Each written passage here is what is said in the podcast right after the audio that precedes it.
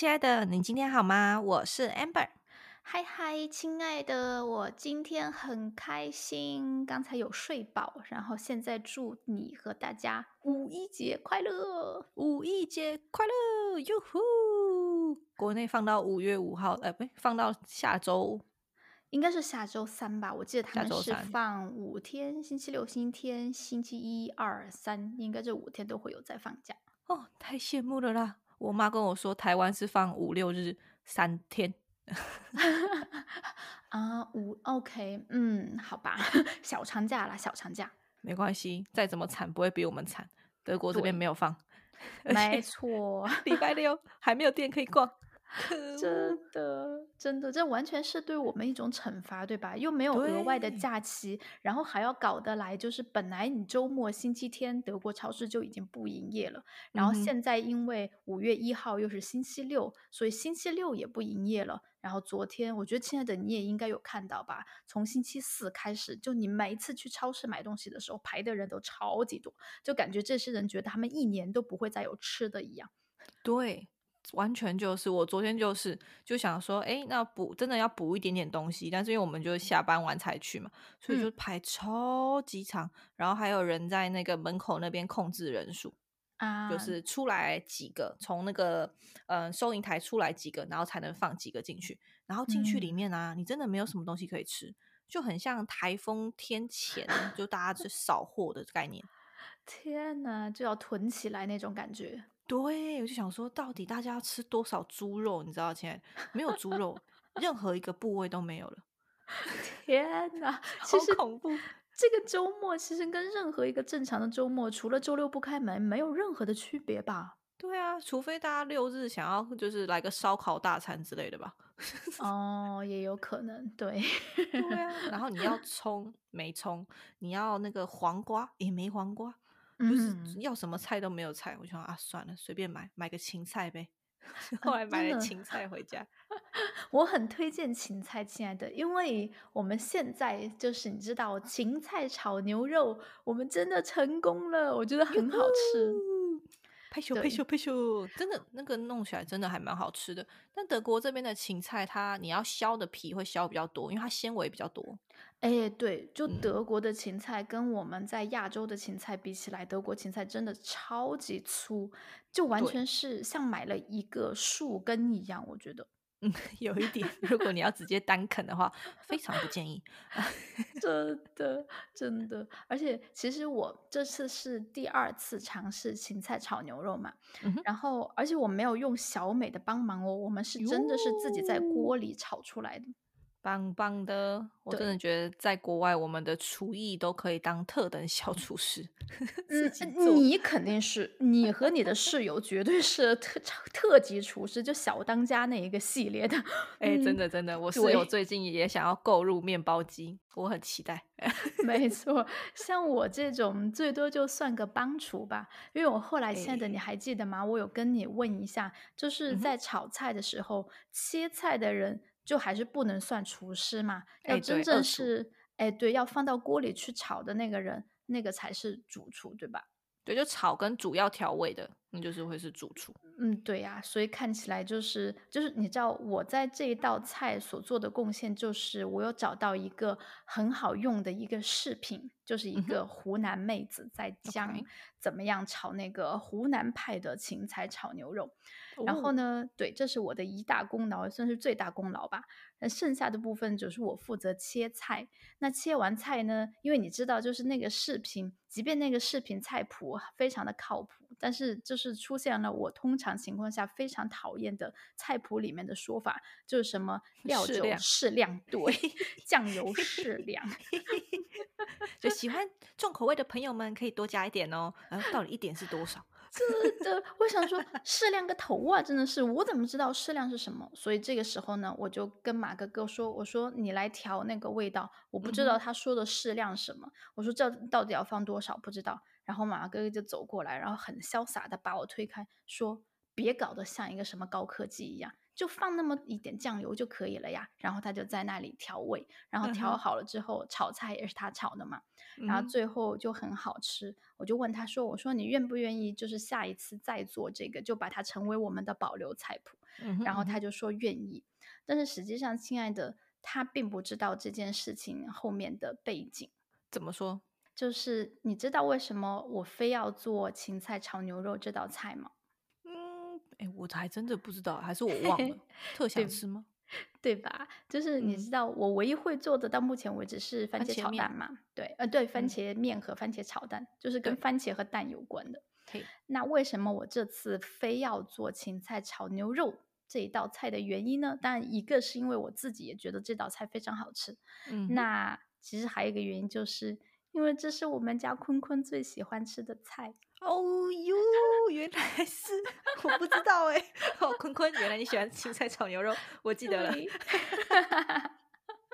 所以其实马哥哥，你知道他花了那么多心血和精力，但是实际上是为他人做嫁衣裳。没错啦，没关系啦，他知道之后应该。我猜他可能就不会再煮了。我也觉得，所以我准备保守这个秘密，带进直到带进我的棺材里面。没错，没错，没关系，他不会听。我们绝对，我们的听众跟我绝对会帮你好好的带进棺材里面。好的，谢谢大家，在这里先谢谢大家。好的，好的。那我们今天想跟观众聊什么呢？嗯，今天我们想要跟我们的听众朋友聊一聊我们两个人在德国的大学生活，以及在大学生活里学到的这些待人处事，呃的一些道理和我们对德国文化的一些认识，对吧？嗯，没有错，就是我们跟人之间的相处啊，就人际关系相处上有什么样子的差异？嗯，没错。那首先。你觉得我们对德国人有什么样子的刻板印象呢？或他们对我们？嗯，我觉得这个是一个非常好的出发点，亲爱的。因为我觉得或多或少，当我们来到德国的时候，像我们两个人，或者是也了解到一些周遭的朋友，其实大家。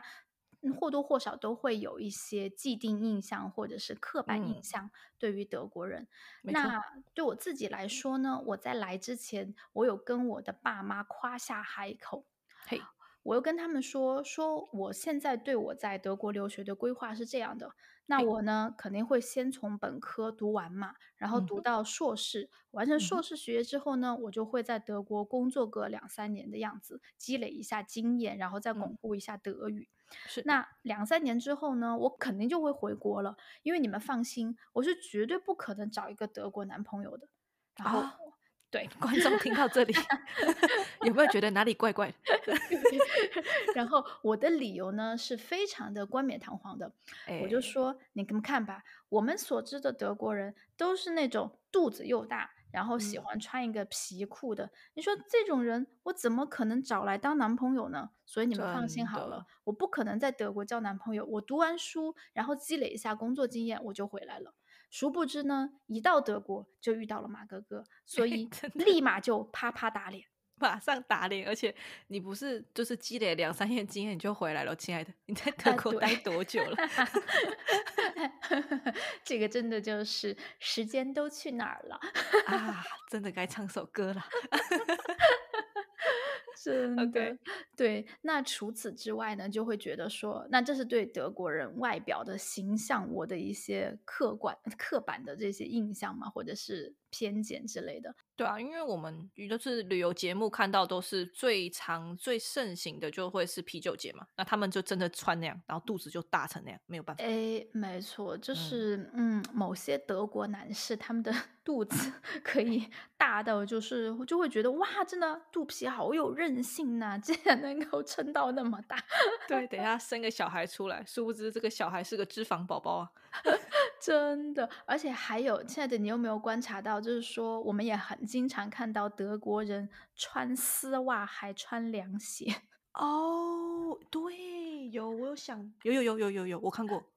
对吧？所以我当时心里面对德国男生的印象就是挺着一个大肚子，然后穿皮裤，然后还非要穿凉鞋，还要穿丝袜。我就想说，哇，天呐，我怎么可能？我疯了吧？跟这样的人 交往？然后再加上你知道，我没有经常听说说德国人就是属于那种呃性格比较冷淡，然后感哎觉对很难接近，就是嗯很慢热的那种类型。所以对，这就是这是我来德国之前对德国人的既定印象了，就是会觉得不管是从外表啊，或者是从性格方面，都感觉蛮难搞的。哎，真的，我跟你一开始来德国念书之前，就是包含朋友跟我讲的，或是我自己在学校碰到一些德国的交换生，我嗯首先先呃，因为我们来这边的都比较年轻的男生嘛，嗯所以他们肚子还没到那么大，那年纪还没到。对他们还有发展的空间。哎、没错没错，但他们就是有个特色，我觉得德国男生都有个特色，他们很注重自己的外表，除了很高之外，他们很喜欢显现他们有倒三角的身材。哦，你有印象吗？就他们很喜欢穿那种 polo 很紧的。啊，就是感觉有一项民意调查中间显示的女生最讨厌的男生装束之一的 那种。哎哎哎，对对对对对，我就每次想说，你是不是衣服你买太小了？我想说你要不要大一号，应该会蛮好看的、啊。对，然后就哦一定要穿那种的。然后这是外表上，我觉得呃，目就一开始的印象。然后后来 OK 在相处上，就是跟你一样，就是都会很冷啊，然后嗯、呃有一点点小高傲啊，嗯哼就是不好接触，这样就一样很难搞的那种感觉。嗯，这个印象是，就不管是外表还是性格，这个是在你在来德国之前、心里面的想法，还是来到德国之后看到的真实的情况呢？呃，心里面的想法，来德国之前，因为就是有啊朋友先来留学，然后我自己有碰到一些交换生，没有太多深刻的接触，但是那个时候就会有一个这样子的刻板印象出来。原来如此，那我现在在想，如果把我们两个人的对德国人的刻板印象加起来，哇，那真的这个画面还蛮恐怖诶。你要想想看，一个那么大肚子的人，然后还非要穿紧身的衣服，对，然后下面是穿皮裤，可能还是会要很紧，然后再穿凉鞋，然后配丝袜，哦我的妈呀，上面是米其林宝宝等级，下面是个 灌香肠嘛，天哪很紧，太恐怖了，真的。太可怕了。嗯没错，就是来之前做的一些，但其实这个东西就很有意思是，因为它对我们的刻板印象也是有的哦。对，嗯，没错，就是德国人对我们亚洲人，像我觉得对中国人或者是呃日本人、韩国人，嗯我觉得都会有一些或多或少的既定印象，跟我们对德国人的看法是一样的。对，我记嗯得他们一开始就是，呃，这当然是后面我跟这些德国同学比较熟的时候，他们有跟我说了一下他们当初的一些想法。我是用硕士交换计划出去的嘛，所以他嗯们每一年都会可能每一届都会碰触到两到三个这种台湾学生。啊，OK，那他们对台湾学生的既定印象，或者是他们看到真实的台湾学生，他们是有什么样的想法呢？他们觉得我们看起来第一很乖，很安静，然后不太说话，就上课很安静，不会问问题，然后就狂抄笔记，这样。大家都想成为学霸，哎，真的。嗯，OK，然后感觉不是那种可以玩的，就是感觉我们就是很喜欢读书。然后如果他们想要约我们去 club 或是一些晚上去一些夜店玩什么，他们就比较不会约我们，因为他觉得我们不会去玩。啊，原来如此。嗯，那亲爱的，你听到你的德国朋友这样跟你讲，你自己会有什么想法呢？你觉得他们说的是对的，还是你自己会觉得说，哼，我们才不是这样的 我觉得 fifty fifty 一半一半。因？OK，因为在我？们的嗯文化的教育下面，确实会，因为我们就很注重成绩嘛，嗯，从小到大，爸妈就是念的是这一点，所以当然你给人家展现出来的样子，就是你必须要很会念书，或是你很认真的能念书。那，很认真的念书的话，就变成他们会直接会有个反应就，哦，那他可能不太会玩。但我必须要反驳的是，其实我们有非常多的台湾学生又会玩又会念书，嗯，真对，的，这我必须得反驳。真的，而且我觉得以前就是看《康熙来了》的时候，我觉得台湾的夜店也蛮盛行的呀，嚯就有很多嗯吧。对，非常非常多。但是我本人知道 小郭哥哥很严呐、没有 去过啦，一个乡巴佬。哎，没错，没关系，没关系，亲爱的。你知道我在来德国之前，我也真的从来没有进过任何的 club 或者是夜店。嗯哼，嗯，哦，其实，嗯，好吧，有去过一次酒吧，而且就嗯是第一次喝醉。嗯，而且我哎喝醉之后，我就发现，你知道，人家喝酒就是你先会醉，醉了就会很嗨嘛，然后就心情很好，然后怎么怎么样，然后第二天的时候才会有宿醉的反应啊，就比如说想嗯吐、头痛或者是哎头痛这些东西，就第二天才会反应出来，但是当下是嗨的。但是我第一次喝醉的时候，我就发现我不是这样的人，我就是那种宿醉的反应会立马呈现，就是我没有嗨那个阶段，你知道吗？就是喝喝喝喝，然后 OK 到现在还没事，一旦过了头之后，我就会又想吐又会头痛，没有任何嗨的感觉。就那一次，我发现我就是这样的人。我觉得我是诶，我喝酒容易脸红，我也是，所以呢，很多人都会觉得我很快就醉就可以看我啊红，他说：“哦，你怎么那么快就醉？酒量很差呢？”我就最讨厌人家这样讲，所以变成我就个人也没有，就我跟你一样，就我不太喜欢，就是到嗨，然后要就我可能直接就会只是头痛的那个状态，所以我就觉得我嗯。尽尽量就没有没有那么爱喝酒，就约我喝咖啡啊，喝什么珍珠奶茶都可以，酒的话就偏少。真的，像跟我。约的话，可能就可能喝水比较多吧，因为我就会随时都问马哥哥说你要不要喝水，然后他说我不要喝，我刚才才喝了一大碗汤，好不好？然后我就说汤不是水呀、然后他说那汤不是水是什么？我说汤是汤，水是水，水是人类生存的本源，你一定要想着喝水。然后他说我不要喝，我刚才的那一碗汤，你知道我喝了有多少吗？还不止一碗哦，我喝了三碗汤，然后你现在又来逼我喝水，我不管，我很同意你的话，汤是汤，水是水。对吧？因为他每次都会跟我说我喝了茶呀，我说茶也不是水，但是茶嗯不是水是什么？我说茶是液体。水是不是也是液体？好，我不管啦，我们开心。真的，对，所以呢，嗯这就是他们对我们原本的有的呃刻板印象。那你那边他们有跟你分享过吗？之后你认识他们之后，嗯，其实我觉得我听的比较多的，可能嗯还是就是德国人会觉得我们亚洲人会比较乖的这一个部分。哎，对，嗯，像我觉得这个印象是绝大多数德国人他们都有的。嗯、第一次我听到他们这样说，其实当时我还在国内，其实当时我还在成都，还没有来到德国。嗯哼，嗯，那个时候我是已经在开始准备，就是来德国留学的一些东西了。但是我当时还在国内的大学，然后那个时候呢，就刚好遇到，嗯、德国的那个学术交流机构，就是叫做 DAAD 的这样一个学术交流机构，他们当时有派一个德国外教到我们成都的大学去，就是去当我们的德语外教。，OK，对然后这个老老师呢，就是他其实当当时有帮我很多，他有给我很多 DAD 给他的宣传德国留学的一些材料、一些资料、一些小册子，然后上嗯面有讲说德国生活是怎样的呀，如果你要申请保险，要到哪里去申请啊，就等等这种日常生活的事情，关于德国留学的。所以当时其实我跟这个老师走的还蛮近，因为他也知道就是呃我有去德国留学的打算，然后我也觉得这个老师就是对我对我很关心，就很好嘛。但是你知道，就是我完全没有想说他会有其他什么想法，他对我来说就是德语老师而已。没错，就是老师。对，然后后来呢，就是我们嗯更加关系更加紧密了一点之后，然后他有一次就说要就说晚上一起出去吃晚饭，然后我当时也没有想太多，我说好啊，那就一起吃晚饭，反正我还有一些关于德国留学的事情想要跟他咨询嘛。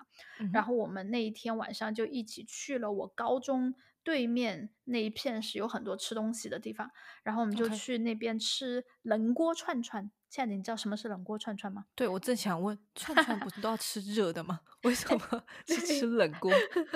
所谓冷锅串串呢，就是你知道串串就是你前面还是会摆个锅，然后你会哎把你的那个串的肉啊对菜自己拿下去煮嘛。嗯哼，对，但冷锅串串就是你挑好你要的菜之后，由老板那边帮你煮，所以你的桌子面前是没有锅的，而是他煮好了就直接用个盆子装起来端给你，所以叫冷锅。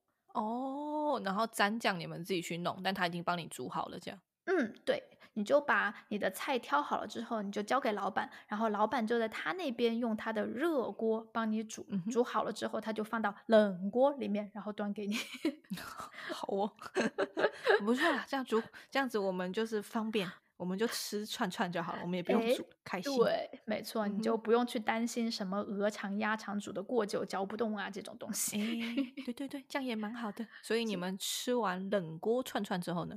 对，当时我们就在吃冷锅串串嘛，然后他就跟我讲了一些不拉不拉关于德国留学的事情，然后突然一下他就跟我说：“他说文子哥呀，其实我有一句话，嗯，德语的一句俗语想要告诉你。”我说什么？然后他就说叫做什么？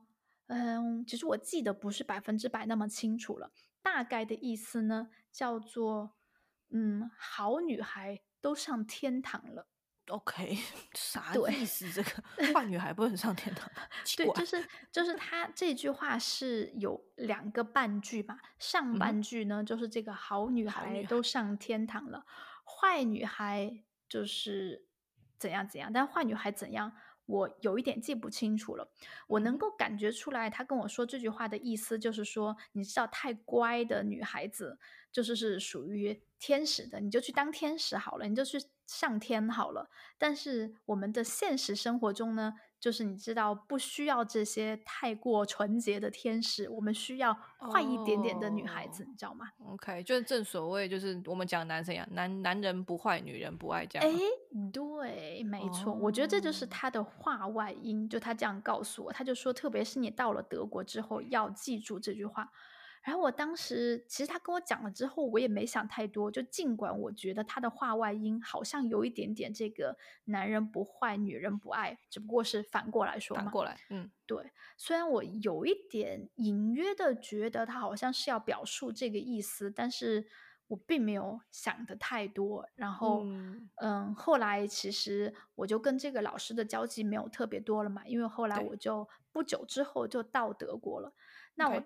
到德国之后呢，我也想说，就是给这个老师报备一下，说我现在已经平安的到了德国，嗯，然后也慢慢的开始就是步入正轨，马上要开始我的学业了。我这样跟他发邮件去告诉他这件事情，因为毕竟想到他在我上学的时候有很大的嗯帮助过我，结果呢？嗯，这个老师他当时也回了我邮件，他就很开心，他说：“哇，太好了，就是你到德国了。那其实我现在已经从成都也回到了德国，那我们两个人就可以见面。那如果你愿意的话，你可以到我居住的城市来找我，然后我顺便也可以把我的父母介绍给你。”为什么要把爸妈介绍给我？相亲哦？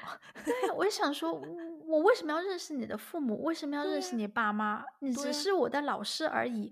然后，当时我已经认识马哥哥了。然后马哥哥说：“他说，他说你这个还不知道他是什么意思吗？对，因为马哥哥其实他也知道，就是嗯，他在。”我跟他讲了之后，说我收到我老师这样内容的邮件之后，我就有跟他讲一下我跟这个老师之前的事情，就包括去吃冷锅串串，他对我说的这句话。然后马哥哥就说：“他说他跟你说这句话的时候，其实就在暗示你啊，叫你不要做那样的乖女孩，叫你要坏一点呐。你听不出来他是什么意思吗？”然后啊，我们就没多想没，然后老师会对学生讲这种的啦。对呀，我就想说，怎么可能？我就把他当成老师，而且直到他给我发那封邮件，说什么父母要见父母这种事情时候，我其实都没有，我就说，我说，我说，可能他也不是这个意思吧。哎，我觉得他他毕竟是老师呀，他应该也不会就是说对。学生，因为你知道我们俩年龄差距有多大吗？真的是 超大鸿沟那种。对，我说怎么可能？然后马哥哥就说：“他说那这样好了，你这样回他邮件，你说你一个女生如果要跑到他的那个城市去的话，会有一点麻烦，毕竟你刚刚才到德国，还需要适应一下德国生活。但是呢，你也愿意跟他再见面，就邀请他到你所居住的德累斯顿，然后说你到德累斯顿来玩，我们可以见面，顺便我可以把我现在的男朋友介绍给你。你就这样回他邮件，就马哥哥就告诉我这样。”然后我就说，那好吧，我就这样回了。就回了这封邮件之后，我就再也没有收到这个老师给我发的任何邮件和信息了。这个目的也太明显了吧！真的，真的。所以我就想说，因为亲爱的，你刚才听到说，嗯，德国人对我们亚洲人会有一些既定印象，会觉得我们很乖。其实，嗯，让我想起了这件事情。没错，确实，我们也验证了这个事情。对，就包括其实，嗯，像我自己的性格，我是属于表面感觉比较乖，然后比较好相处，但是其实就是，你只要会会 会有一点小叛逆，在你看不到的地方。其实后来有遇到一些德国朋友，只要是跟我相处过的，他们就都会知道哦，文子哥不是这样的性格。但是第一印象，他们的确是会觉得，就是嗯，是那种乖乖的女孩子这样。嗯，没错没错。其实这种既定印象就会让我们来到德国的时候比较有所限制。我必须说，OK，就是可能我们呃一开始，因为我们互相都有一些既定印象嘛，嗯，所以当你在来的时候，你就会有一个小小的预期心理。就拿个例子来讲好了，我那个时候刚来的时候，因为他们就跟我说德国人很冷嘛，很冷淡这样子。因为我比较活泼热情一点，我很喜欢就是进到教室就跟大家大家早安这样之类的。嗯，没错。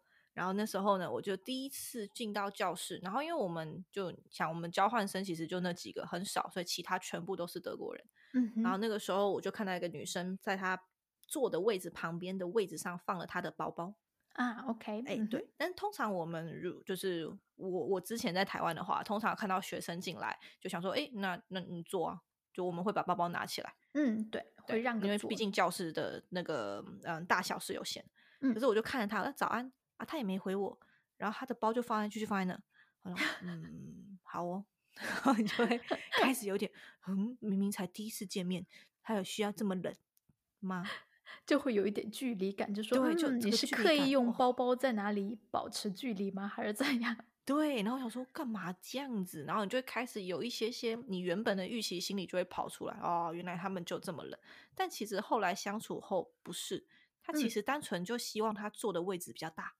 哎，对对，真的就是我觉得这个场景在学校上课的时候蛮常见，对，应该很常见。对，然后还有在坐公交车的时候，哎，真的，尤其是现在，因为又疫情嘛，基本上旁边都放包包啦，不会坐人。没错，没错，嗯，所以你后来就是有跟德国朋友相处的多一点的时候，就发现他们实际上是，就是是外表看起来冷淡，但是实际上是内心有热情的人吗？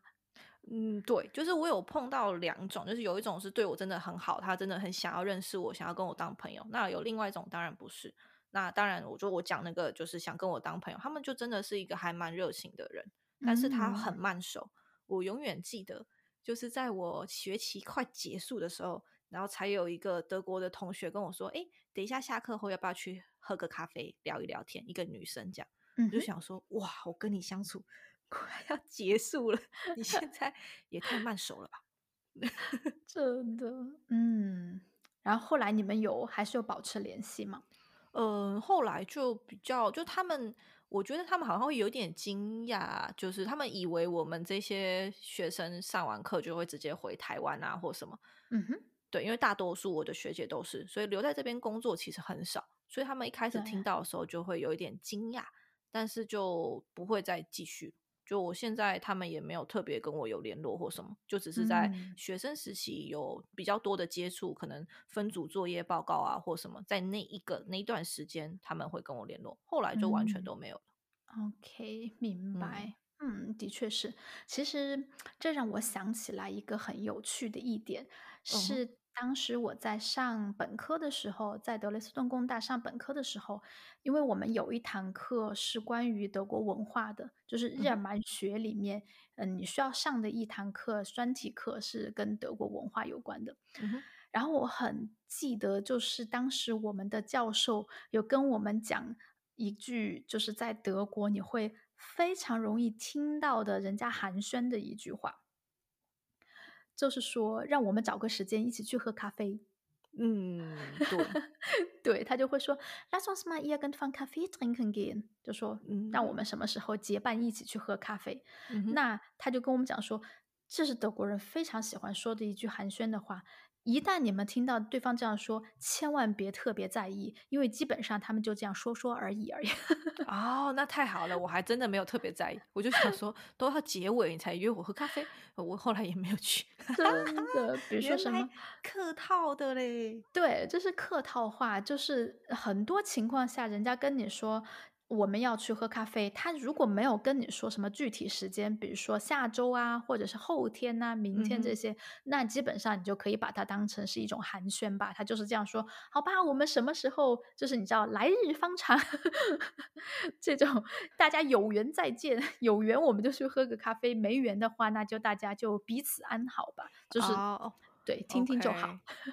但是这个其实，在台湾也有这种陋习，只是我们不会讲喝咖啡，我们讲，我跟你讲，下次约吃饭，对对对。下次一定要请你吃饭，我们一起吃个饭，然后都没有吃。没错，没错，就会你知道就会说保持联系，下次再见喽。对，哎对对对，啊，吃饭吃饭记得哦，约我约我，你约谁呀、约空气吧，我们根本没有约、啊。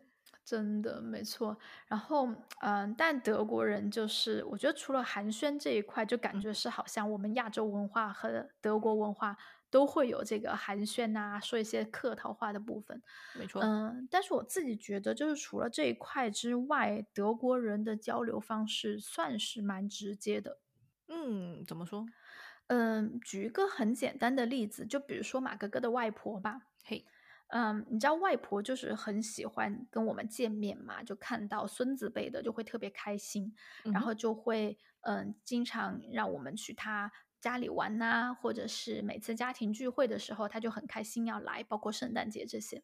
嗯哼，但是你知道，就是 外婆呢，是她，比如说我们七点钟的时候，然后见面，差不多到九点钟的时候，外婆就会很直白的告诉我们说：“Ich habe es satt jetzt。”就说我现在已经够了，够我我见你们已经见够了，你们该回家了。感人。你不是很想我们吗？七点到九点，八九才两个小时，你就够了对，就是那种吃完饭你就赶紧撤。啊。OK，对，就外婆她就会很直接的跟我们说，她已经厌倦了。对，就是你们要不要考虑一下回家？然后当然就是如果我们还不想回家的时候，然后刚好就是妈妈又在，妈妈就会反驳外婆，就说你干嘛那么急呀、现在外面都还没天黑呢，回什么家呢？然后外婆就会说，但是我就是已经够了嘛。嗯，就他开始要有他自己的时间。哎，这个其实还蛮德国人的诶。嗯，对，就嗯是大家就不会说会说啊，外婆是不喜欢我们了吗？还是怎样？她为什么会这样说？就反而就我们会笑笑，就说好吧，好吧，你又厌倦了，那我们就走吧。就是你哎知道，你如果你知道你的对方反正就是用这种态度说话的，人家就是会不想就不想，说不的时候就说不，那其实你自己也会停止去脑补很多，为什么他会这样想？为什么他会这样做？就其实就大家都还蛮轻松的。嗯，对，我觉得这个就是我们互相可以学习的地方，就是我们太喜欢脑补，我们很不太喜欢去直接的问对方说为什么你要这样做，真的，所以就会自己脑补很多的画面，然后都脑补那种负面的。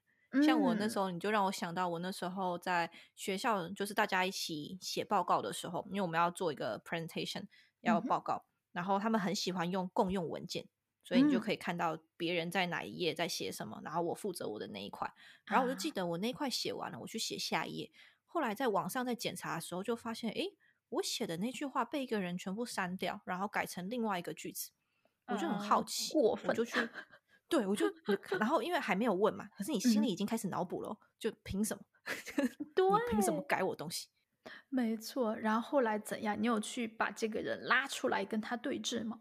有，我就直接就走到他旁边去，然后嗯我就问他说：“诶，我刚刚就是写的那一那一句话，是不是你把它删掉又再重改？请问就是有什么问题吗？因为你这样突然把我写的东西改掉，我觉得有点错愕，我不知道怎么回事。”然后他就跟我说：“哦，没有，我只是觉得你那段文法写的不好，我帮你改一改。” 我就心里想说：“好，他其实是好意，但你可以先跟我说嘛。”真的，对，然后后来嗯我就跟他说：“诶，那你可不可以之后就是我觉得这样子我，我对我来讲我觉得不太好，你可不可以之后要改的时候，我们可以互相讨论？而且我文法不好，我觉得 OK，我可以学啊，因为毕竟英文不是我们第二，不是我们的母语嘛。嗯哼，那我们可以互相学习，这样也很好。那就麻烦以后跟我讲。”所以他课后之后，在每一堂课在讨论的时候，他都会跟我说：“诶，就是这一段我想要改，你觉得这样怎么样？这样可能会比较顺畅。”我就觉得嗯嗯很好。所以这个地方我就学习到了，就是我们不要太常去有小剧场，其实他们是可以很直接的去问的，而且他们不会放到心里面。嗯，真的，我觉得这个就是说，嗯，当然每个人不管是在哪一种文化，肯定我们也不能做到百分之百的，我们就把心里面的想法就全盘托出。哎，当就然，对，嗯，人肯定会是有所保留的，但对，是我觉得，特别是在比如说在学校的时候，跟你的嗯，同学之间交流，其实明明就是一个小事，可能对方，当然我必须要说这个男生有点臭屁哈，哎，我就刚刚讲了嘛，他们比较高傲啊，对，完全验证。真的，我们英语不是我们母语，也不是你的母语啊，切。哎，对呀、对然后我就想说，算了，我也不想跟他吵。没错，但是就是话说回来，也不是一件特别大的事情，就是，双方我们可以就是话讲出来，就会心情好很多嘛。嗯，没嗯，错没错，而，且那个人长得不高啊，嗯，怎么样？一个可以，打一下吗？对，你长得不高，真的，我就会觉得说，嗯，不管是在上学跟同学的交流，嗯，包括跟家人，还有就是，嗯，特别是在工作上面，我觉得真的就是大家，嗯，不要去玩文字游戏啦。我会希望嗯，说我们少玩一点文字游戏。其实这件事情你不想做就不想做，你有什么理由，有什么观点，大家可以说出来。你知道，其实很多时候，嗯，我们都说大家有什么观点就说出来，但是很多时候这句话就变成了一句冠冕堂皇的话，就变成了一句客套话。对啊，其实我会觉得说，你真正说出来的时候，大家都习惯比较直白的这样的沟通，但是前提就是，呃，我会觉得说，你直接的沟通并不能为你的不礼貌找一个借口。就哎，是对，直接沟通是直接沟通，礼不嗯，礼貌是另外一回事。我可以很直接的表达我的想法，但是我随时都保持礼貌。我觉得有一些人他们会觉得说啊，我这个人就是很直啦，说话就是比较不好听，你不要介意哦。我就想说，哎，你说话直不直，跟难不难听，跟有没有礼礼貌，这三者有关系吗？为什么你要以就是说我说话直接来作为借口，给自己找一个台阶下，然后就让我们可以原谅你的不礼貌？你可以直接的时候，也可以很礼貌呀。就是他有一种，刚刚突然有个小剧场，可能有一个人看到我就说：“我跟你讲，我讲话真的很直接，你不要就是觉得不好这样，这只是我的个性啊，你不要在意。你真的长得好丑啊，我一定打死他，对吧？我一定打死他，没礼貌。”真管你是你的是不是这样的，谁给你的权利让你这样跟我讲话？对，谁？真的真的笑死！这其实也另外有一种呃，两边中西文化比较不同。我们讲话喜欢拐弯抹角，话中有嗯，话，这倒是真的。点点啦，真的，嗯。嗯，但他们这边其实也是有一点啊，你不觉得吗？肯定的，所以我才，觉得，就是说，每一个文化，每个人也不可能做到百分之百的透明，百分之，百的我就直接的把话跟你讲出来，他还是有一些言外之音啦，只嗯不过，可能比例跟我们的这个就是讲话来说，可能比例要小一点。嗯，我觉得可能比例稍微小一点，就是嗯，要相互沟通跟了解这件事情，可能是首要我们想要。做的事情。但是它的前提是你要尊重对方跟有礼貌。真的，其实这让我想起了一件，嗯，之前在公司的时候发生的一件事情，嗯哼嗯哼其实还蛮有趣的这件事。嗯，亲爱的，我应该还没有跟你分享过。应该没有。是对，就是我们有一个同事，其实我们两个人现在关系还蛮好的，偶尔还会就是发一些短信，聊一些有的没的。然后当时呢，就是这个男生他就会，嗯、我们在工作上面会有一些事情遇到，那有些事情我会帮他处理。然后，亲爱的，你知道你对我的了解，就是蚊子哥最受不了的一件事，就是有人发短信的时候不先称呼我。哎，对你超讨厌，不可一定要称呼你哦，不可以 都没有，真的那就是个外号都不可以，什么大表姐那些不行。嗯，这样还是可以啦，说老实话，对。但是就 是我我比较就是我比较反感，特别是在工作上面，有什么事情就说，哎，你能你把那个怎么怎么样，或者是哎，你去把那个怎么样？我想说我是谁呀？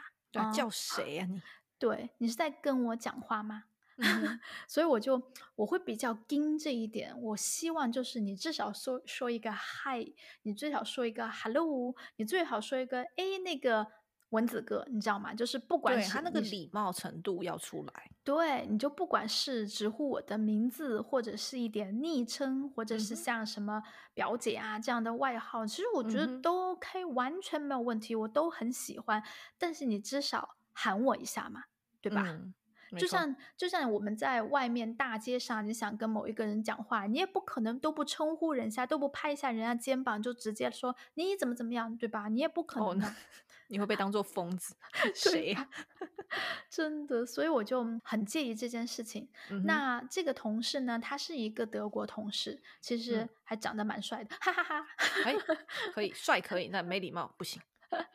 真的，然后反正就是，其实他是一个性格很好的一个男生，嗯，但是呢，当时我们在一起交流这件事情的时候，就有几次他就没有称呼我，而是就是把他自己想要的，嗯，他想要做的事情、想要解决的事情，就直接就这样发信息有发给我。然后我就说好好，OK，那这件事情我们这样来处理。第一步是什么？第二步是什么？第三步是什么？然后，by the way，就是呃，顺便说一句哈，就是为了以后我们两个人都可以有一个非常好的、非常和谐的一个交流的基础。我希望下次你再找我的时候，先称呼我一下好吗？你可以叫我蚊子哥的名字，或者是叫其他的，我都 OK。但是我觉得这句话我先说出来，免得你觉得好像以后我们心里面有什么事情。我这件事情先告诉你，先告诉你我自己比较在乎这一点。那之后呢，我觉得我们。交流就没有问题了。对，就是我觉得人跟人之间相处就是舒适，人不是完美，而且人生下来就是独立个体，每个人嗯，有自己的嗯一些原则，像这样子，像你这样子的，然后也，每每个人都有每自己的地雷，所以就我，们去了解一下，然后不要去踩，其实大家都相安无事。对大家都是一个好处。对。嗯，没错。嗯，是的，而且就是我的性格呢，怎么来说，就是可能在德国生活的时间比较长，然后在来德国的时候年纪也不算大，那所以其实，嗯，我对可能我吸收的德国文化的东西，嗯，比例会会比较高一点，就是比后期才来到德国留学的，嗯，留学生来说可能会高一点。所以我自己是比较习惯于介于嗯德国的直接和我们亚洲交流的嗯不直接中间的一个中间地带。嗯哼，嗯哼，我觉得这样其实蛮好，因为有时候我都会觉得太间接的说话，你没有办法去达到那个红心，但有时候太直接的说话，其实就会让人家觉得比较不舒适。所以如果可哎，以介于中间的话，是蛮好的。嗯，对，因为有些时候怎么说呢？如果你太直接的说话，那真的是要考你自己的语言能力了，就要嗯看你怎么样非常把一个那么直接的话稍微包装的来，让它不要伤人。因为我觉得伤人这件事情是我一定想要避免的，就不，管是嗯。这件事情做的不好，还是我们工作上面或学习方面出现了问题，我觉得我们就事论事，伤人这件事情是我就是怎么样，那我可能就会再想一想，OK，或者是我要调整一下我直接的那个度，可能让它就调低一点，就做做到不要伤害对方。那我其实当时跟我的这个德国同事，我把这段话发给他之后，然后他就马上说啊，不好意思，蚊子哥，我知道了，然后谢谢你告诉我。其实我觉得我不是要嗯，要证明什么，而是我会觉得我不把这件事情告诉你，然后你以后你也不知道嘛，你不知道我有这个比较盯的点，那可能你下次再找我的时候，就还是会忘掉，只是无心的，真的只是无心的忘记称呼这件事情，但是就会每一次都对我的心情造成一点不好的影响。那我可能就没有办法以我很好的状态和很好的心态来和你一起处理工作上的事情，就会影响我们两个人。所以我就现在先把这件事情告诉你，我也没有说任何不好的言辞，我是就是就事论事，我就说，诶，那个我这一点比较硬，那如果你有哪一点比较硬的话，你也告诉我。那现在我们就把话说开了，那下一次就没有问题了。然后从此之后，实际上我跟这个同事的交流就一直很好，而且，嗯、很有趣的是，我这个德国同事他其实蛮喜欢中国文化的，嗯，OK，对，然后他就有一天用德语给我发了一则故事，是一则春秋战国时的寓言。哦，他竟然看春秋战国，这超超久的欸，真的就是什么齐国啊，然后这边要去找什么其他的魏国啊怎么样，就这样的一个故事。然后我看了半天，我就说 “what”，这个故事到底要讲什么？然后后来我就没有怎么看懂这个故事到底后面是什么意思。我还嗯把这个故事有转发给马哥哥，我说你嗯看一下这个故事到底是讲个什么东西来着？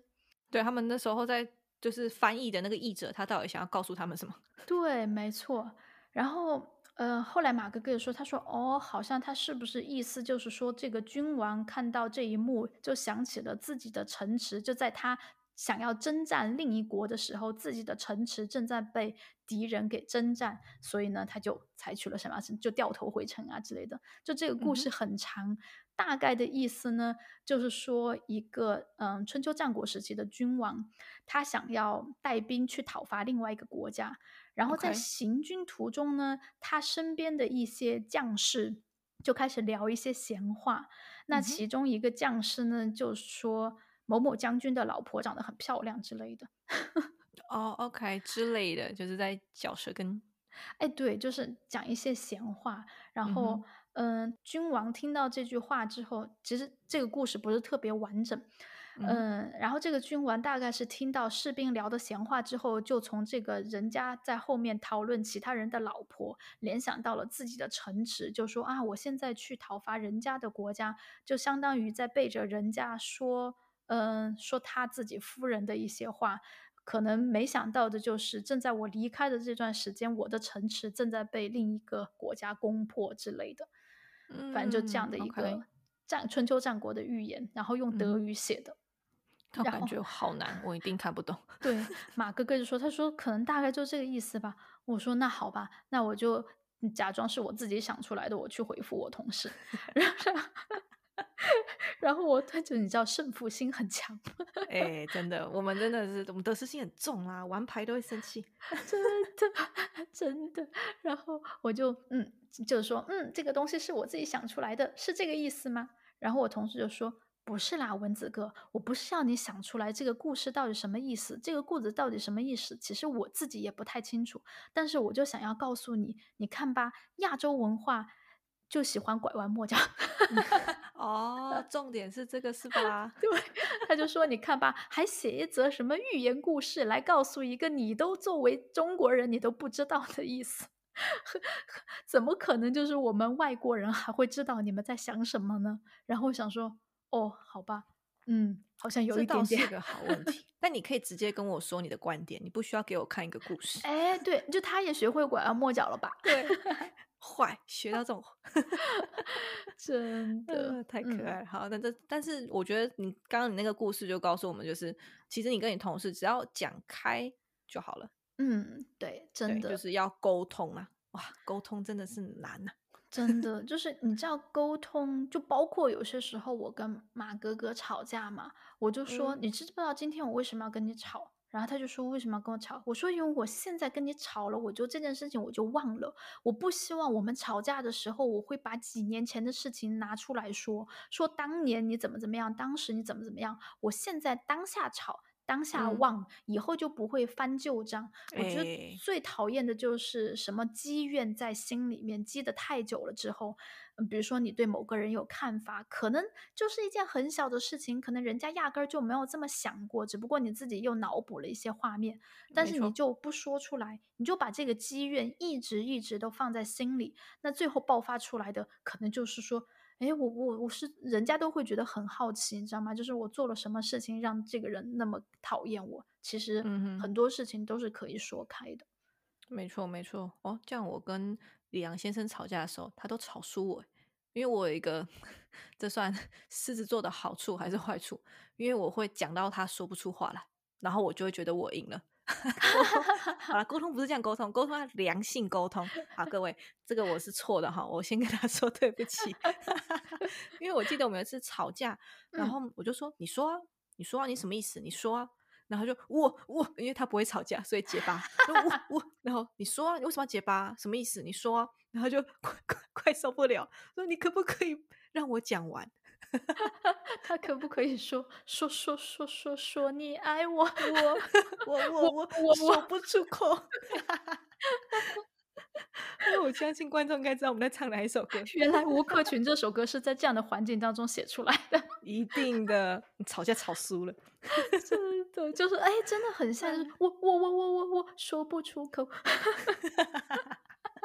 好了，李阳先生，你很棒哦！哈，我之后有让他讲出来啦，所以 我们还是很 OK，讲开就没事。然后我也是不喜欢翻旧账的人，就是我现在嗯跟你讲完、就是这样子，那 OK 就过了。真的，真的，翻旧账就是你知道，哎呀，呃就像放久了东西会发霉一样，你再翻出来的嗯时候，你要清除它，工作量就会大很多了。嗯，没错没错，就不要嗯自己那、就都放在心里面，其实也不太好。就是其实这也是告诉大家说，就是你来这边留学的时候，你要知道每一个人都不一样，生长环境、文化会影响到别人他的思考逻辑或他的行为方式，嗯所以你不能够去预期想他会怎么做，去脑补或什么，其他压根就没这个意思。对，没错，因为我们就不知道人家对方到底是在想什么嘛。可能我们嗯两个人因为性格不同，那我们处理的方式、想的内容也不一样。与其花那么多时间去脑补对方到底对我会产生什么样的想法，还不如你就直接问问吧。对，或者是你可以用行动表示，像嗯、呃我记得我亲爱的，我是有跟你讲过，我在整个留学在德国念书，有一次我最不好，就是最让我有点伤心的经验，就是嗯，因为就像我们刚刚讲的，我们其实会直接付出我们的行动，或是去跟他们讲开。嗯哼，那这一次呢，我付出行动了，然后我就发现，OK，他就是不喜欢我，但其实这也 OK，但至少我会知道说，就 OK，那他就完全根本也不想要了解我，也不想要认识我，然后造成他可能因为一些刻板印象就不想就不想跟我好了，那我觉得就嗯算了，这种人你也不用浪费时间再去跟他解释或什么，没有用，因为我嗯的状况是这样，那个时候我很喜欢上了一堂课，叫做嗯。就是跟 HR 相关的、人资管理相关的，嗯哼，对人力资源相关。然后我们那个时候就要想说，诶，那在人力资源这个状况下，有哪一些点是我们非常需要注重的？然后老师就叫我们把它写在卡上。嗯然后写完了之后呢，全班就要站起来，然后就去交换卡片。嗯对，然后我们就会有花三十秒的时间，老师会放音乐，交换卡片。交换完卡片之后呢，你就拿着你写看到的那个写的那个论点，你给予评分，你觉得它重要还是不重要？然后最后就会整理出来了嘛，嗯哼，这是我们上课的一个流程。嗯，好，然后因为你知道大家知道，就是 Amber 长得很小一只，但是比我还是要大一点点。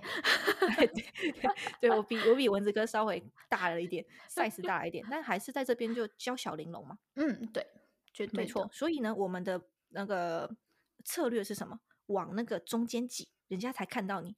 你在他嗯的那个后面，他根本看不到你。你要到内圈里面去，所以我就挤到中间，然后开始跟人家嗨，只要对到眼就换嘛。因为只要时间一直在跑，你就要一直换，换到音乐厅。对然后我就看到一个德国的同学，我就看到他喽，他也看到我喽，已经有眼神的对就对视到了，应该要换卡片了吧？嗯哼，诶，他没换，他就直接就把手抽走了。他根本不想跟我换卡啊片，他就转弯了。OK，但我一开始还没有特别想太多，我想说可能我真的太矮，他没看到我吧。嗯 我就想说，我再试一次。所以我第二次我又我是故意的，我就直冲冲，我就想找他换，嗯，他还是不跟我换哎、那就是感觉是故意的了。对他就是故意的。然后后来嗯我才慢慢在想说，哦，OK，那他之前因为我们在德国这边很常会有那种分组讨论时间，嗯，但分组讨论真的就是随机分组。然后我就慢慢注意到，我说哦，我就回想起来，哎对他都从来不愿意跟我一组，就算他坐在我旁边的旁边好，他也宁愿看前面或后面。嗯，对，那如果我就觉得碰到这个东西，你也没有关系，因为有人会喜欢你，一定有人会讨厌你。对，没错。嗯，对，所以就是这时候你就不用太多的小剧场，你就看到 OK 好，你不跟我换，那你就转头去对别人笑，就嗨，然后去跟别人换。嗯，对，当然你当下当然会不太舒服啦，肯因为为什么他会这样对我？没错。嗯，但是我觉得，嗯，他只是就是他是我一个经验分享，但是他不会对我的影响人生太多，因为嗯他就是一个不想认识我的人，那就算了。嗯，我觉得这个，嗯，亲爱的，也是一个你的非常好的一个经验，可以分享给大家。就是嗯说，你在另外一个国家，像在德国这种国家，其实说老实话，嗯，德国人的这种，就是我们对德国人的既定印象，比如说他们会冷漠一点呐、他们会比较难接近一点，其实并不是只有我们亚洲人才有的既定印象。你去问问欧洲其他国家的朋友，什么西班牙的、意大利的，他们都会觉得德国是属于比较冷的这样一种 族都群是。他们就这么冷啊，对，跟他们天气一样，很冷啊。的。直到后来我去瑞士完了之后，我才发现，哦，还有比你们更冷的人，好吧？哎呀，北极是不是最冷？不想跟我们讲话，太冷了。真的就是啊，我真的觉得人的性格跟天气有一点关系，但是这个就是题外音啦，哎话外音。对，嗯。但哼。总的来说呢，我会觉得我在德国那么多年的经历，我会觉得我遇嗯。到的大部分的人，超过百分之九十，其实他们对于我们就是看起来不像是德国人的我们这些外国居民，其实都是呃算比较友好，甚至比较就是你接触之后会发现，甚至会变得比较亲密。那、嗯但是也无法排除，就是会有这样那样一些人，他们不管是出于什么样的动机吧，不知道就是是针对，就是我就不想，比如说像像亲爱的，他就不想跟你玩嗯。这个课堂上的游戏，或者是他是有另外一些什么样的思想是，嗯，跟我们的这个是因为我们是亚洲人嘛，怎样怎样，我们现在也不知道他到底里面脑子想的是什么，但是呢，肯定的，我觉得这件事情是每一个到国外去留学、去生活的人，我们都应该知道，就是这样的环境、这样的事件，我们是会遇到的，是无法避免的。但是就要像看我们是用怎么样的方式来处理。像我觉得，像亲爱的，你的处理方式就很好，就是再怎么样都不能够让这件事情成为你自己的心理负担。凭什么？又不是错，又不是我们的，对吧？对啊，我就只是想跟你交换卡片呢、对，没 错。那这个女生的确，她除了这个，就是我们看出来比较明显的不想跟你交换卡片，你也看你也看不出来她有什么其他的过激的行为，或者是对你不礼貌的行为。那 OK，那我觉得这件事情没有什么再讨论的必要。但是假如说这样的人在之后又反映出来了一些更明显的，甚至言语上面对我们的不礼貌或者一些攻击，那我就觉得，诶，有必要让你看看，嗯我们老虎不发威，你觉得我们是病猫吗？哎，真的，我刚刚就想讲这句话，太有默契了。谁给你病猫？狮子座，Come on，真凶猛的嘞。真的，没错。就是对啊这样，对。但是基本上大部分呢，我会觉得，呃，我在德国生活那么多年，我还是觉得他们比较偏直接的交流，而且这种偏直接的交流，其实会为你带来一些优势，带来一些好处。嗯，可能我可以跟亲爱的和大家分享的一个小故事，就是，嗯，我在读硕士的时候，其实不管是本科还是硕士，你都我哎们都需要完成一个，嗯，义务的一个实习。哦，OK，哎，对，就是在本科的时候，我们当时是说你必须要实习一个月还是三个月来着，反正本科好像是要短一点点，嗯哼，然嗯哼后硕士呢是至少要三个月的时间。嗯，就是整个学期嘛。哎，对，就是基本上到了最后了，你要写毕业论文之前，你需要完成一个实习，再要写一份实习报告。嗯哼，然后我当时实习呢，就是去了德累斯顿的国立博物馆。哦，对，德累德累斯顿国立博物馆。然后当时我们实实际上我在投简历之前，嗯，德累斯顿国立博物馆当时的馆长、总馆长，嗯嗯，和他们其他市场部的这些嗯领导，实际上也是来给我们授课的老师。嗯，OK，很像业界讲师这样吗？哎，对对对，亲爱的，你说对了，就是业界讲师这样。嗯哼，嗯，然后我们有一次去上课呢，就是老师带着我们去德累斯顿的国立博物馆的，嗯，办馆长办公室，是他那个办公室楼上有一个会议室，让我们去去到现场去听老师讲课，然后就可以借此机会，一个是亲自跟馆长，然后还有他的一些市场部和这个公共关系部的一些同事进行现场直接的这样交流和提问。嗯哼，然后当时我们进去的时候，大家都觉得，嗯，哇，馆长还是挺有威严的。而且在这里跟大家透露一个小信息，就是我当时的馆长，我的领导，他现在是大英博物馆的馆长。呜呼，对，是不是很厉害？太棒！那他帅吗？其实我当时觉得他蛮有魅力的，因为他 经常为一些乱七八糟的事情教我做什么，我就说你教我一下怎么用咖啡机可以吗？因为我从来不喝咖啡，我不知道哎咖啡机该怎么用。然后我们俩就在那个小屋子里面纠缠了半天，他就说：“你看，如果你要喝这个的话，你就点这个；如果你要再多喝一点，你就点这个。”就是 我会觉哎得他蛮好的，然是个后好馆长。哎，对，很有，其实蛮有魅力的一个一个男生呢。嗯哼，然后当时我们去跟馆长还有他的同事交流的时候，大家就还是有一点点紧张，毕竟馆长的威严有在。然后就让嗯我们自由提问。那大家其实当时提的问题都不多，我就说：“对哎，馆长，我有一个问题。”然后馆嗯长就说：“哎，请说，你有什么问题？”我就说：“我的问题是，我想要知道你们怎么样处理，就是你们作为，因为他像像馆长或者是他其他部门的同事，通常情况下都是艺术史专业毕业的，甚至是艺术史博士。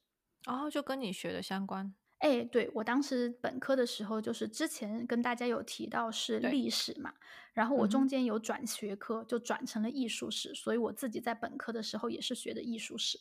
嗯哼嗯哼，对然后，嗯、目前到目前为止，其实全欧洲各大博物馆，像什么佛罗伦萨的乌菲兹啊，或者是像就即便是德累斯顿的国家博物馆，实际上它的这些从业人员大多数都是从艺术史这一块毕业的。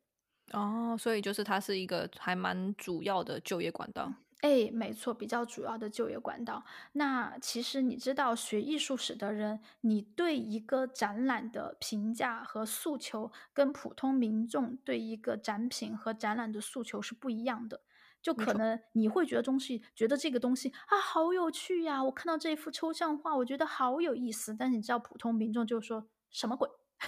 因为我们不懂啊，对我们只我们就只眼前看到它长那样，但我们不懂它里面的意义是什么。对，你知道吗？我曾经我们在上课的时候，老师又为我们展展示一幅画，那幅画叫做 “Who is afraid of yellow, red and blue？” 谁怕红、黄、蓝？这是一个冷笑话吗？这这是一幅，你知道，这是一幅超贵的世界名画。然后他 画的么，你亲爱的，你可以去查一下，这整幅画它是一个正方呃长方形的一个结构，然后嗯基本上他就用直线在这个整幅画面上，把整个画的区域用直线分割成了三块，一块是红色，一块是蓝色，一块是黄色，就完了。就没有画任何其他东西，就是讲整，这就是整幅画的内容。然后名字就叫做“谁害怕红黄蓝他想表示什么呢？”。对，我也想说什么鬼？就说这个东西你要几百万、几千万，我都搞不懂你背后是什么意思。但你知道，就是学艺术的人，特别是艺术史出来的，可能就会觉得说，哇，这幅画我看到了它后面的深意，嗯，好有道理哦。真是你知道，普通民众就会说这什么东西，OK，好，我刚刚去 Google 了一下，我看到了，对吧？我还真的想问这啥？是吧？对不对？我看不懂，干嘛啊这个？真的，你你你觉得这种这种话，就是我看的就很想翻白眼，你知道吗？我上课的时候很想把课本一撕，就就从教室里面冲出去。真的，我没有什么那个艺术天分，我看不懂，我不晓得他背后要表达什么。真的，然后嗯，好吧，然后我就想到这一点，我就问馆长，我就说馆长，你们怎么样平衡，就是你们作为学艺术史的专业人员和普通民众这样诉求上面的差别？说白了。就是说，假如说你们从你们艺术家、从艺术史专家的角度出发，开创了一个展览，但是这个展览是完全是从你们角度出发的，可能有可能民众人家就觉得一点兴趣都不感。你们怎么样协调中间的这样一个差距？嗯，就是去平衡了双方的感觉。我觉得这个问题问的蛮好的。然后，其实就是因为这个问题，让呃这个市场部的经理让他对我有一点感兴趣，所以我最后申请实习的时候，实际上是市场部的经理有来问我要不要直接去他们部门，但是后来我还是选择待在馆长身边，就在馆长办公室工作。嗯，但是当时实际上馆长他还是用了一个比较作为艺术史专家的这样一个角度来回答我的问题，就有一点点想要为自己。开脱，你知道吗？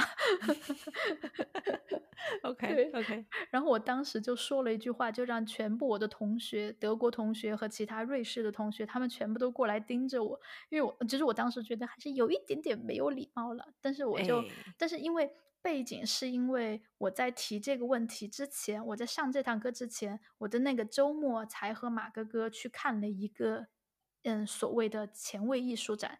让我们两个人觉得，看就是你刚才说的那样，看了个啥？这是看了个啥？你知道吗？就是很气，就是说这个票价真的是白买白买这个门票了。所以我当时，我当时听到这个馆长的辩白之后，我就说，但是其实这样的效果，你觉得你做了一个展览，但我们作为普通的参观者去看，唯一留下的印象，并不是你们有多高大上，而是我们就会觉得说，我这辈子再也不会去看第二次。然后你知道全场就鸦雀无声，然后他们就都盯着我。我觉得这在哪个场景都会鸦雀无声。我应该也在旁边看你那个就哦，对。然后后来其实馆长他自己也就是又后来又添了一些话嘛，又说了一些解释。但是我还以为就是这件事情会对我。造成一些不好的影响，不好的印象，对之类的。但是后来，其实我开始实习的时候，我发现人家根本就没有这样想。嗯，其实我后来去馆长办公室实习，就是我有推掉市场部经理的这个邀约，然后还是想要去馆长办公室去实习。其实那一段时间呢，我觉得我跟其他的这些工作人员，其实我们中间还是有发生一些小小的摩擦。嗯，我曾经也以为这些摩擦会让他们对我有什么看法，但是后来我才发现，这些摩擦他们并没有觉得是针对我的人的，而是我们就事论事，就是对一件事情，我们两个人有不同的看法。特别是我作为一个年轻的学生和一个已经有二三十年从业经验的一个中年的阿姨。对他来说，我们两个人可能对一些新生事物的看法有一点不一样，中间产生了一些分歧。我本来还比较狭义的认为他后来会给我穿小鞋啊，怎么样的。嗯，对，怕他就是 在你工作的时候乱搞。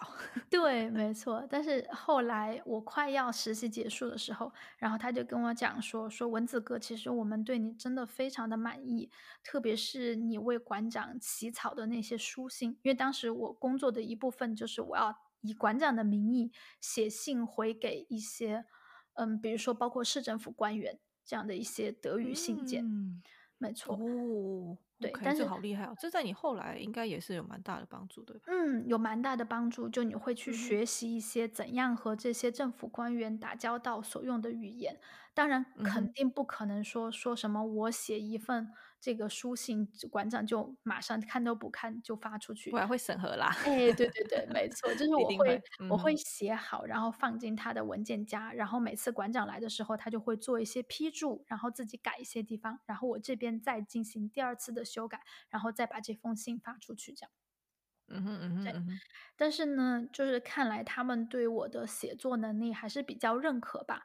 特别是当时我们收到了一封信，是一个在德累斯顿的一个难民，他写给我们的，就说呃可不可以，就是他非常想要了解艺术方面，嗯、欧洲文化呀、德国文化，但是可能基于就是自己的资金还不足，有一些嗯经济的嗯经济情。限制，哎，对，经济方面的限制，所以希望就是博物馆也可以向他这样的人群敞开大门。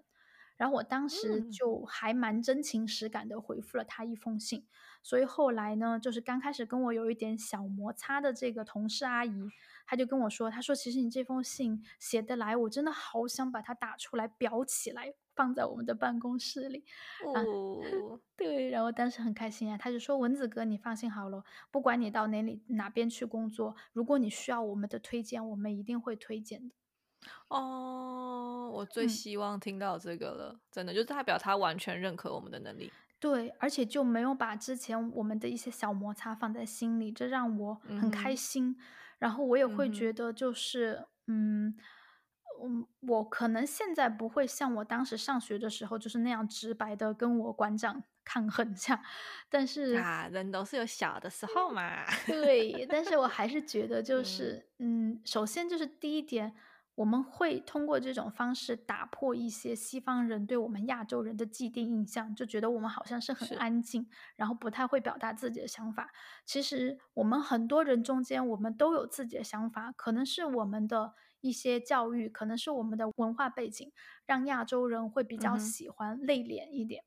但是对，我们会内敛一点点，没错。对，但是我就想说，其实我们每个人都还是，嗯，就是我会想有那种冲动，就是我会享受那一个瞬间，就让嗯 西方人会觉得，哦，你嗯，这你跟我们想的不一样，经验，对，然后很多。其实我们的亚洲朋友跟我们心里面想的既定印象也不一样，嗯，所以我会觉得说。我们本来就是来自亚洲文化的、中国文化的，那我们在，学习西方文化的同时，我会觉得说，我不要一味的西方化，因为这样我就失去了我的自我。当然，对，我就觉得，嗯、我是走比较中间的道路，就是我为我自己的出身本身感到骄傲，我也很喜欢我们。的中国文化，但是呢，可能有一部分就是，比如说我自己比较倾向于直接的交流，这一部分是我从这个西方文化学习过来的。那我愿意就是保持我的文化基因，然后中间做一些调整。其实这就是我们很多留学生，嗯，今后从业起到的最重要的作用啊，就是我们是一个中间的桥梁。我们西方和中方的文化，我们都涵盖在了自身里面，这样我们才能够帮助双方可以更好的交流和沟通。没错，亲爱的，你讲的太好，我好想把你这段话裱起来，跟那个阿姨一样。没错，这就是我们，就是我们比别人更有优势的地方，嗯是真的。因为现在其实像我跟你，就我们两个的工作，其实我们一直都是在做中间的桥梁。嗯，对，没错。没错，所以我觉得，嗯，我们今天其实跟大家讨论的蛮多东西的嘛，嗯然后也希望透过我们的经验给大家一点点，就是这是我们的经验，然后没有说要完全要给你建议或什么，而不是是希望可能你听完我们的故事之后，你对于出国来跟大家外国人相处的时候，可能有一点点不一样的嗯看法吗，或是一点点小改变。嗯嗯，没错。我觉得其实像嗯，我会跟我们的听众朋友，就想要到国外去留学的朋友，一点小的建议就是，嗯，我们每个人都有一些既定印象，这些既定印象他们也有，一定的功用，就是他们这是我们人进化而来的一个很正常的一个现象。因为有了既定印象，它能够帮助我们更好的适应一个陌生环境，这是我们生存的一，种本能。但是不管你来到什么样的一种文化，这个世界上每一个国家，性格好的人也有，性格不好的嗯，人也有。德国人中间也，有不太直接的人，我们中国人中间也有很直接的人。其实知道你有既定印象就好，但是你也要知道你带的是既定印象，而不是你现在真实看到的情况。所以还是要自己亲眼所见、亲耳所闻，才是你真正的感受。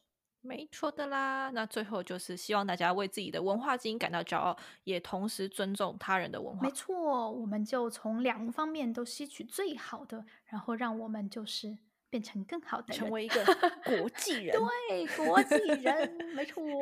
我们就用国际人来结尾，我觉得好棒。好棒，我们有标题了，亲爱的。对。怎么成为国际人？好，我都想好了。真的，真的，嗯，的确是。而且，亲爱的，我觉得我们这一期的主题真的很好，因为我觉得这就是不仅是给我们两个人会带来一些，嗯，更多经验，而且我也觉得可能会真正的帮到一些我们身边的朋友和以及就是现在计划有来德国的一些一些听众朋友，所以。嗯，我自己其实你知道有一点话匣子被打开的感觉，因为我也觉得从我的嗯德国妈妈，也就是马哥哥的妈妈身上，我也学到了很多所谓的德国的说话待人之道，其实也还蛮想在今后跟大家一起分享的。可以，我觉得这个超级需要，尤其是对我们这种小菜鸟来说，我们如果可以先了解一点他们哪一些底线啊、地雷啊什么，其实我们相处起来也更自在。哎，没错，对啦，我们就是要在嗯保持直接嗯和我们的本身的文化基因的同时，也要学会一点待人处事的小技巧。没错，没错，好的啦，那今天跟大家聊得非常的开心。真的真的很开心。那我们 Amber，我们就在这里祝大家度过一个美好的五一假期。然后我们下期再见吧。好的，下期再见，拜拜，拜拜。